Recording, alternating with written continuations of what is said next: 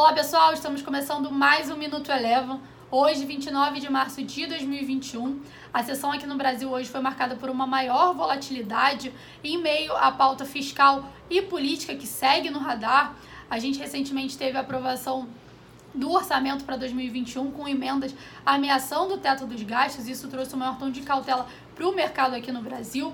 Além disso, a gente teve aí notícia ao longo do dia da possibilidade de saída do cargo do ministro das Relações Exteriores. E próximo ao fechamento, no final do dia, tivemos o anúncio que o ministro da Defesa está deixando o cargo. Ainda assim, em meio esse maior tom de cautela que a gente viu por conta do cenário fiscal e político, o Ibovespa ainda conseguiu encerrar a sessão em alta de 0,56%, com destaque positivo para o setor de siderurgia e mineração, acompanhando o desempenho forte do minério de ferro, que na última sessão subiu aproximadamente 4%. CSN, que foi uma das maiores altas do setor hoje, subiu aproximadamente 3,7%. Destaque positivo hoje também ficou por conta do setor frigorífico. Minerva teve alta aproximada de 6,5%, em meio a um estudo que indicava, indicava que a China ainda ia precisar de muita carne importada nos próximos anos. Outro destaque de alta, esse é o maior destaque de alta do índice na sessão de hoje, ficou por conta do Grupo Pão de Açúcar, mais uma vez, subiu 7,1%. Vale lembrar que a ação vem bem descolada após a cisão com o açaí.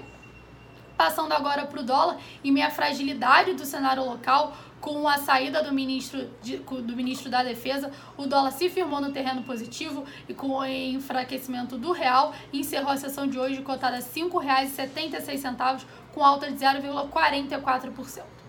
Já nos Estados Unidos, por lá a gente viu um cenário misto. Enquanto o Dow Jones teve sua máxima histórica de fechamento renovada, o S&P 500 e o Nasdaq tiveram um dia de realização de lucros e meio ao avanço dos títulos do Tesouro Americano e também aguardando aí sinais sobre a possibilidade de um novo pacote de infraestrutura do presidente Joe Biden.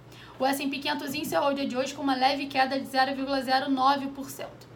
Passando agora para o petróleo, o petróleo Brent encerrou a sessão de hoje com alta de 1%, de olho aí na próxima reunião da OPEP+, mesmo após ter sido confirmado o desbloqueio do canal de Suez. O Minuto Eleven de hoje fica por aqui. Se você quiser ter acesso a mais conteúdos como esse, inscreva-se em nosso site www.elevafinancial.com e siga a Eleven também nas redes sociais. Eu sou a Jéssica Feitosa e eu te espero no próximo Minuto Eleven.